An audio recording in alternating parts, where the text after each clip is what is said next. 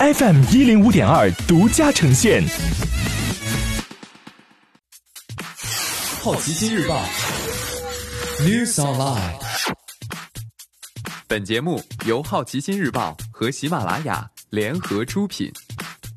今天涉及到的关键词有：全球首富 WeWork、美团打车、特斯拉、华为。LV 总裁成全球新首富。美国福布斯杂志最新消息称，世界富豪排行榜榜首易主，路易威登集团总裁贝尔纳·阿尔诺替代亚马逊创始人贝索斯成为世界首富。阿尔诺所持的路易威登集团股票上涨了百分之零点七，这为他带来了十九亿美元。而亚马逊的股票十七号在交易所下跌了百分之零点七，让贝索斯损失了七点六亿美元。现在阿尔诺的资产为一千一百七十亿美元，贝索斯为一千一百五十六亿美元。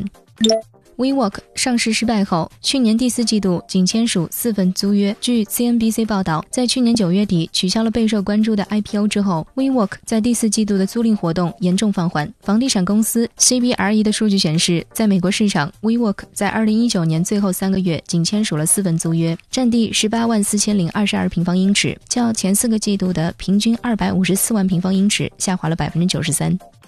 美团打车紧急下线出租车感谢费模块并致歉。据中国消费者报消息，经上海市消保委调查了解，美团打车上线的出租车感谢费模块实则为出租车加价功能。上海市消保委认为，加价功能是网约车平台利用信息不对称优势，通过所谓的“价高者得”寒价模式干扰市场正常秩序的行为，严重侵害了消费者的公平交易权。今天你不能错过的其他新闻有。滴滴重启网约车司机注册审核，将提示租赁和贷款风险。我国全面禁止废塑料进口。蔚来汽车证实与广汽接触，未达成协议。特斯拉将设立中国研发中心，打造中国风特斯拉。华为宣布两千万英镑投资计划，加速发展手机生态系统。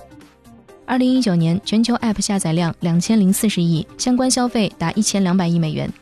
以上就是今天好奇心日报 New Sunlight 的全部内容，也欢迎你把刚才的收获告诉周围的朋友。好奇心日报 App 高颜值新闻媒体，让好奇驱动你的世界。我是施展，下次见。